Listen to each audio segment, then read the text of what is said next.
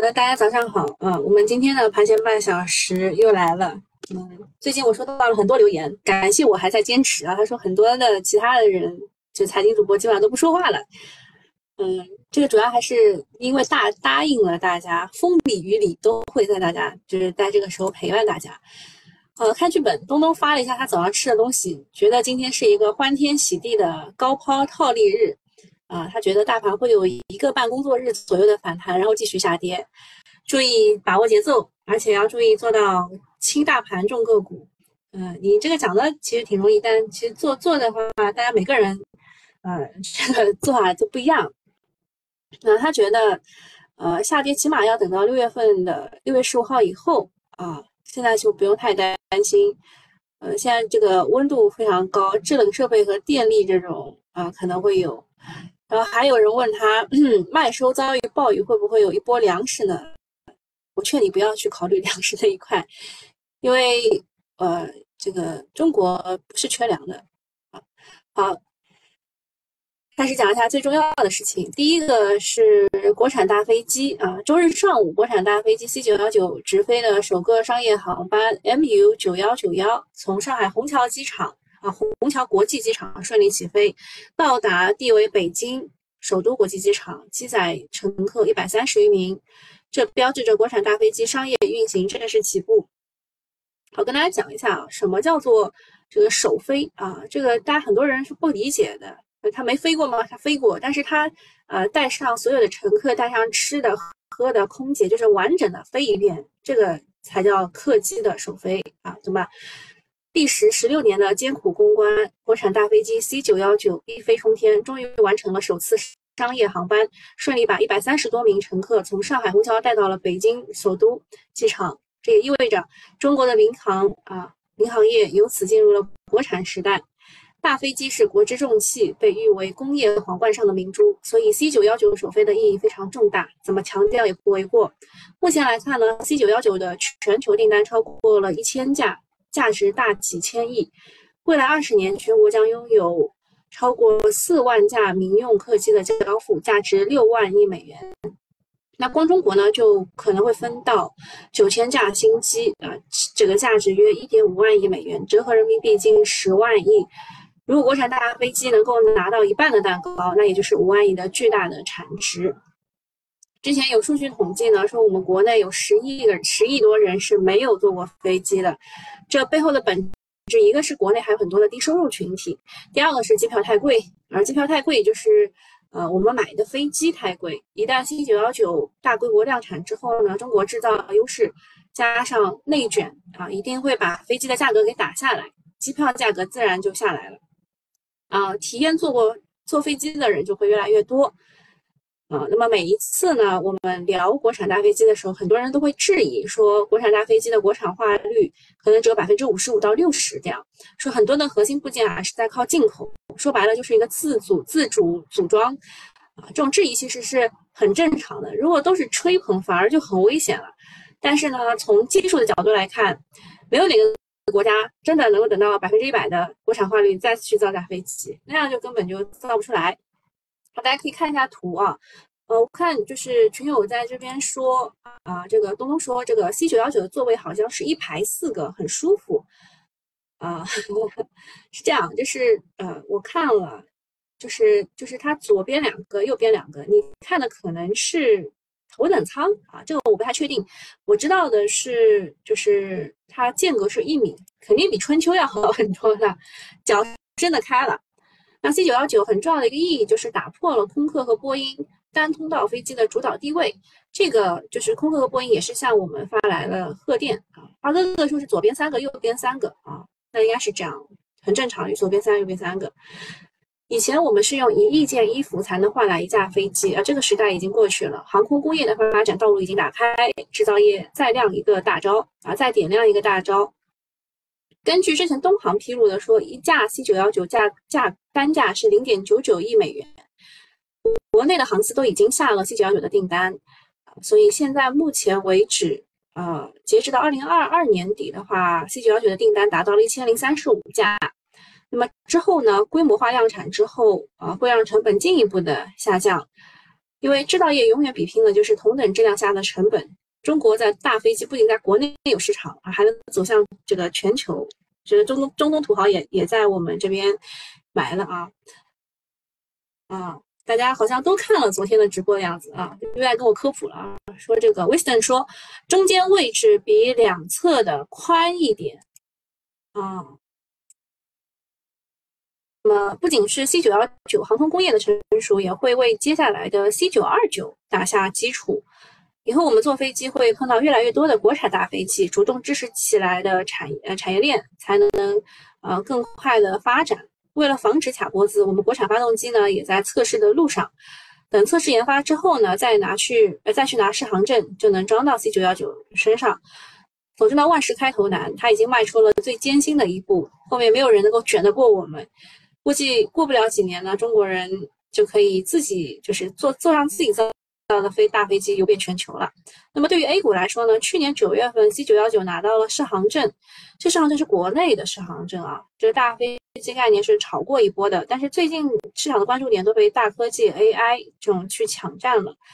这个大飞机的概念好，就会不会炒是说不定的。因为我看了浙商证券，它点了好多个股啊，对军工的股价的刺激可能也有限啊。另外呢，就是 C 九幺九短期量产太小。然后量产一到两年是很难落地的，不要期望太高。刚买了呃一一百架的波音嘛，你知道为什么我们要买波音和这个空客的飞机吗？是因为 呃交保护费啊，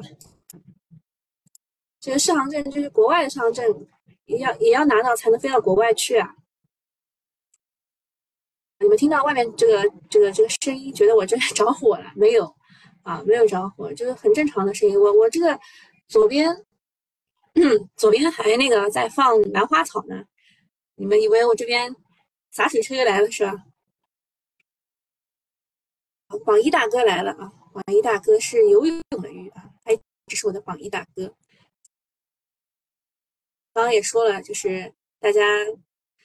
大家就觉得我比我比较不错是吧？就是还陪伴着大家，我也我也很欣慰啊！大家也都陪伴着我，大家都来了。好，下来就就昨天昨天的一件大事是呃这个 C 九幺九。那周五的大事啊，就是这个美国的债务上限啊。之前是说呢，白宫和共和党谈判。啊，代表就提高美国债务上限，避免可能给全球经济带来的震动的违约，达成了一项初步的协议。这初步的协议就是口头上的啊，这个大概是在周二，就周二或周三，可能要再进行一次投票啊。呃，美国呢过去经历过七十八次债务上限触达，过程虽有波折，但是最终呢都达成了协议。目前看这个方向，呃，也也也在向这个方向去推进。那这件事情的靴子落地，基本上就会消除外围市场的不确定性，算是一个利好。所以周五的时候，美股大涨，纳斯达克也是创波段的新高。最近全球股市都在涨，只有 A 股和港股天天跌，这种对比真的很心酸。而且他们在高位，我们在洼地，哈，难道老外也只会追高吗？啊，美国债务问问题可能快要解决，然后美国的呃中美的商务部长也见面了。美股涨这么多啊，大 A 再跌 就是怂货。当然，大 A 也不缺局部的炒作机会，比如说啊，在周五的时候呢，美股的半导体股，尤其是英伟达大涨创新高啊，还有美光也也是大涨，也是创新高的，对吧？对 A 股的刺激是非常大的，可能算力和 CPU 这种泛科技的意念盘又又开始嗨了。那有一件事情大家可能不知道啊，就是。能不能讲啊？啊，这这个这个事儿先不讲，我们先先吃个瓜吧。就是，呃，美国的瓜啊，就是美国的一个大市值的股票是被做空了，叫做 IEP 啊，这个在五月暴跌了百分之五十。这个大股东呢是投资大佬卡尔伊坎。啊，他持有家公司百分之八十五的股权，暴跌的原因呢，就是被一家叫做 Hindenburg Research 的这个做空机构给定向狙击做空了。啊，这个 IEP 其实说是一家公司，或者说是这位卡尔伊坎的投资组合涉这个这公司涉及了投资汽车、能源、游戏、房地产、矿业等等。啊。那么，呃，这个投资集团是涉及杠杆的，但是人人不是人人都是巴菲特，所以这个 IEP 的问题持续了一段时间了啊，然后就被做空机构给揪出来了。做空的理由是两点啊，你们听一听，觉得是不是很像中国的一家公司？一个是 IEP 每个季度都会给股东进行分红，但是公司的经营性现金流并不是很好啊，就是感觉就是用新的投资人的钱给老的投资人去支付股息，类似于庞氏骗局。第二个是它在暴跌前暴跌之前啊，溢价太高了，这条件就为空头开枪提供了机会啊，它的价格五十美元，净资产只有十五点九九六美元，溢价率高达百分之两百一十八啊。后，呃，这个做空报告向下把这个股价下垂了以后呢，另外一个人啊叫 Bill Ackman，呃，也是也是之前两个人有过一段渊源的，就是两个人就买这个康宝莱和就做空和做多嘛，啊，这个这个大佬是买了康宝莱的股票，然后这个 x m a n 他是做空了康宝莱的股票，后来呢，康宝莱股票就一直持续上涨。他在这个交易当中也获得了利润，X 曼就在二零一八年放弃了空头的头寸，回头来看康宝莱的模式已经似乎支撑不下去了，从二零一八年高位暴跌了百分之八十啊，所以 X 曼其实是对的，但是他没有坚持下去啊，这是美国的一个瓜啊。然后啊，然后就是这个该当讲不当讲的问题了，就是呃，统计局发布了一到四月全国规模以上工业企业利润率是下降了百分之二十点六，这妥妥是个利空啊。那它坐实了一到四月份的经济是很难的，普遍都是下滑百分之二十。但是财政部发消息说，一到四月国企的净利润同比增长百分之十五点一。所以很多人在说啊，统计局和财政部的数据开始打架了，到底听谁的？呃，那他统计的可能是不同的东西啊。统计局统计的是工业规模以上的这个规模以上的这个就下降的比较多，但财政部呢，它统计的是所有的国企，这可能当中有点出入吧。那好消息是呢，啊，这个呃全国规模以上的工业这个数据已经两个月由负转正啊。从股市的角度来说呢。它也解释了为什么最近一直在跌跌不休，是不是一个利空落地啊？目前还不知道。那么，尤其是国企呢，前四个月国企的利润增速如果是百分之十五点一的话，就会扛起大梁。嗯，目前呢，啊，中特估它的平均股息率还是在四点五。然后我们具体的分行业来看一下，它的。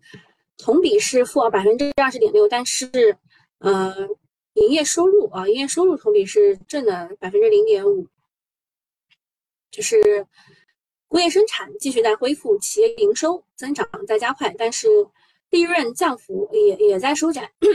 目前来看呢，好的行业是电力、热力生产和供应业，所以电电力股最近不是在涨嘛，特别是煤炭这种电力。啊，利润增长额同比增长百分之四十七点二，然后电器、机械和器材制造业增长百分之三十点一，通用设备制造业增长百分之二十点七，汽车制造业增长百分之二点五。差的行业最惨的其实是黑色金属冶炼和压延加工业，下降了百分之九十九点四，还有石油煤炭及其他燃料加工业下降了百分之八十七点九。化学原料和化学制品制造业下降百分之五十七点三，有色金属冶炼和压延工艺啊下降百分之五十五点一，计算机通信和其他电子设备制造业下降百分之五十二五十三点二啊，其他的就不列了啊，给大家留点面子。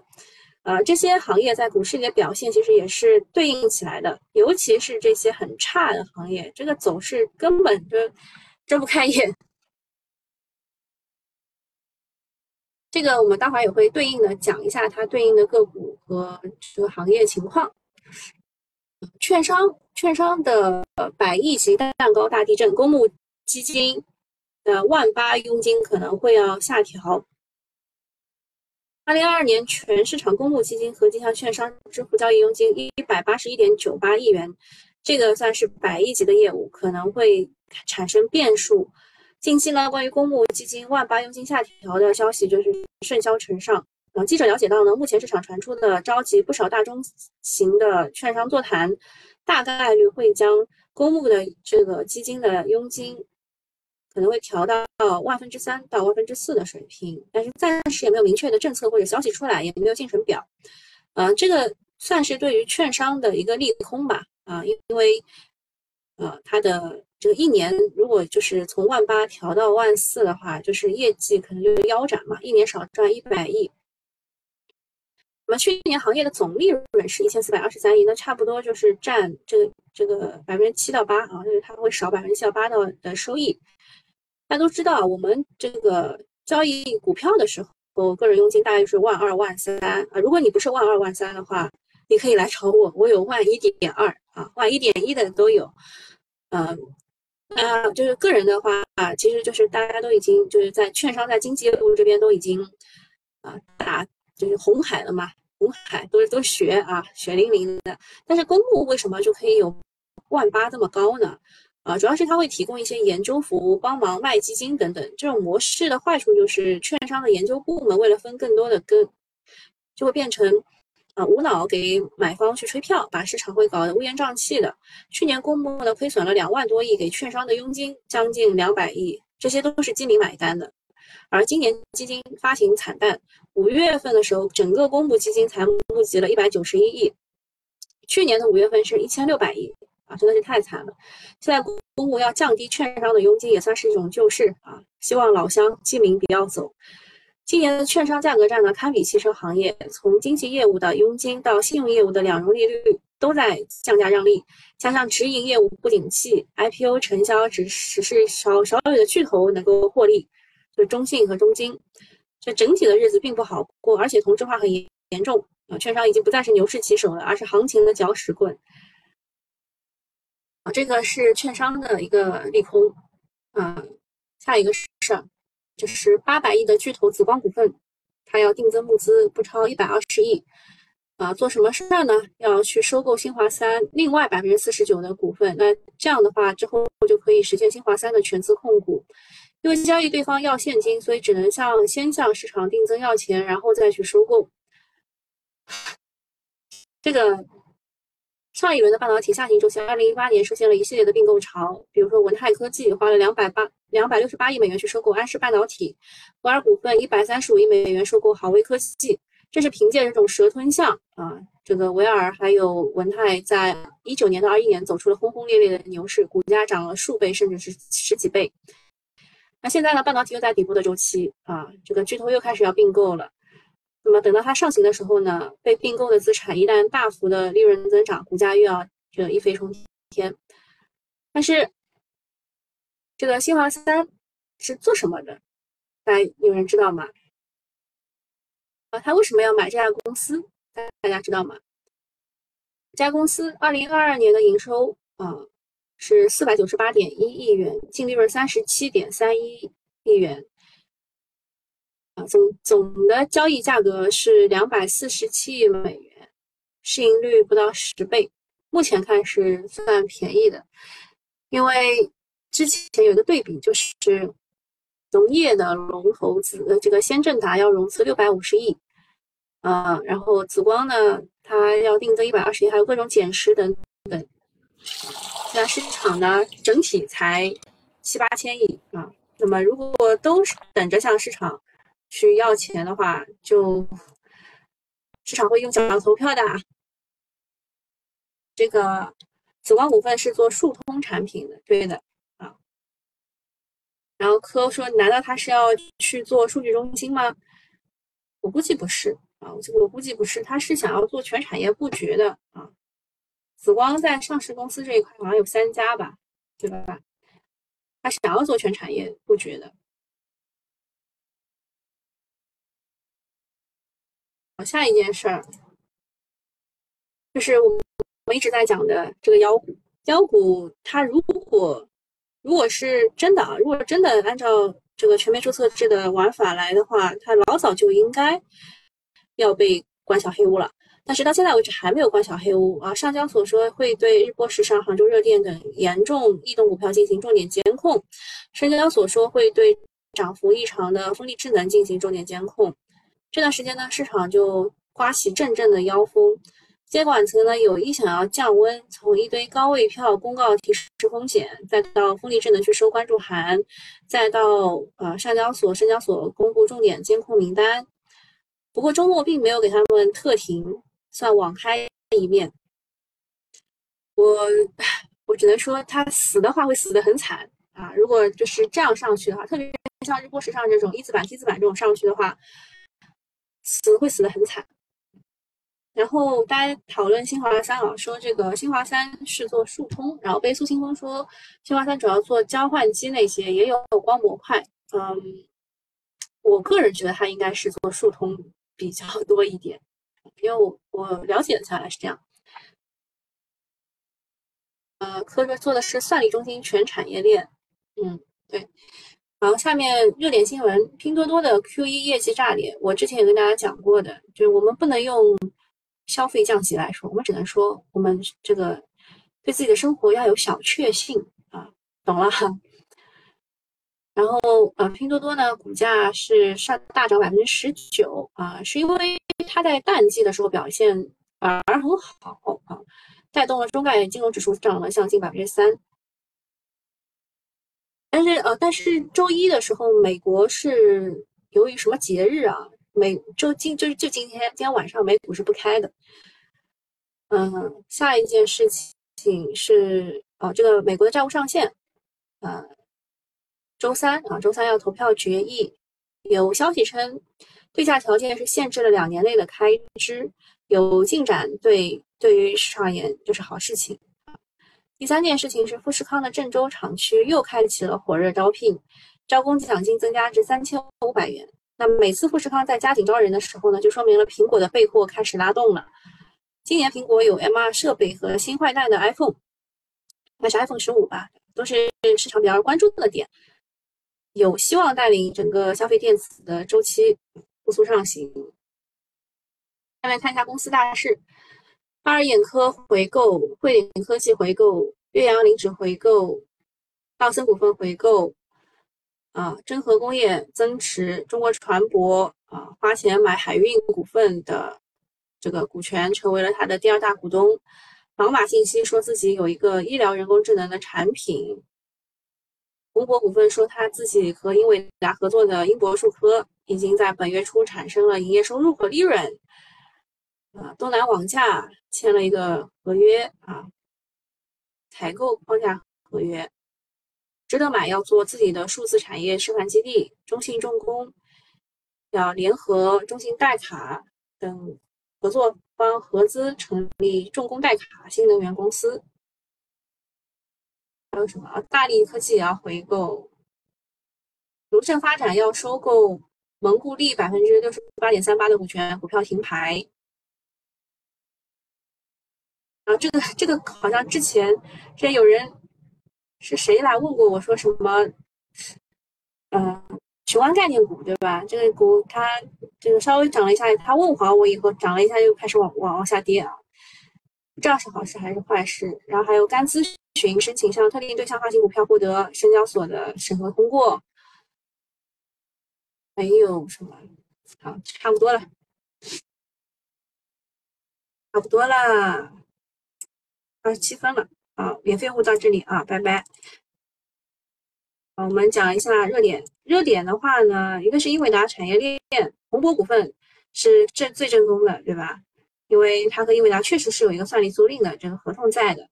半导体这一块就是存储这一块吧，兆易、北京军政，然后北方华创是设备，鸿福微电是啊这个 chiplet 的封装。中药的话，我们中国也讲过的啊，中国我们跟九九八用户讲过的脑机接口嘛，就是马斯克，马斯克好像是下周要来中国啊，要来中国。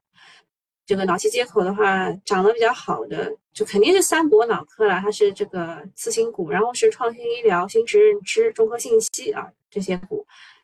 人工智能的话是算力这一块吧，算力这一块。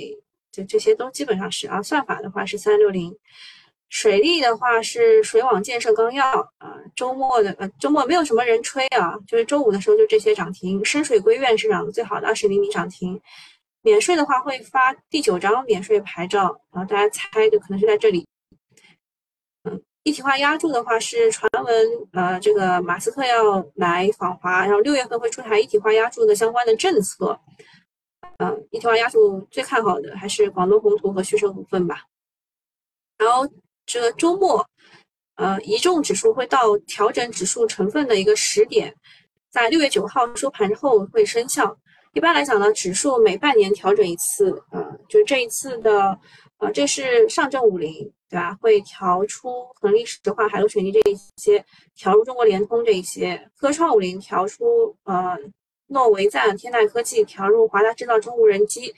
然后沪深三百的话，调出大族激光，巴拉巴拉这一些，然后调入的是中游资本，巴拉巴拉，对吧？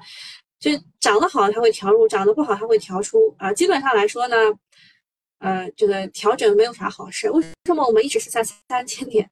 为什么呢？就就就是因为这个，它把涨涨得不好的调出去以后，它后来涨得好了，跟你没有关系了啊。然后周五有一系列的小作文，一个是工业母机政策出台，一个是北交所扩容降门槛，还有汽车零部件减税以及供给侧改革、汽车一体化压铸的政策优惠。然后马斯克来华，滴滴入股国机，啊，发行特别国债五万亿，这个一看就假的啊。中央帮扶城投，俄罗斯进口中国中药每年五百万吨，好，这些后来都 辟谣了啊。好，再讲一下 C 九幺九的概念股啊，机体制造的话是占比百分之三十六。中航、西飞、中航、沈飞、中植股份、洪都航空，动力装置的话是航发动力，机载系统中航电子，零部件中航重工、中航光电，新材料中航高科啊，基本上都是航啊什么开头的。然后嗯，界面呢说四川长虹是为 C 九幺九研制蓄电池组的，这个这个股现在怎么样？啊，然后还有就是航空和航发产业链龙头啊。大概就是这些，就今天反正也不要追，没有什么用的。热点跟踪啊，英伟达的创始人黄仁勋说，现阶段正处在 AI 技术时代的开端，AI 将从根本上重塑电脑。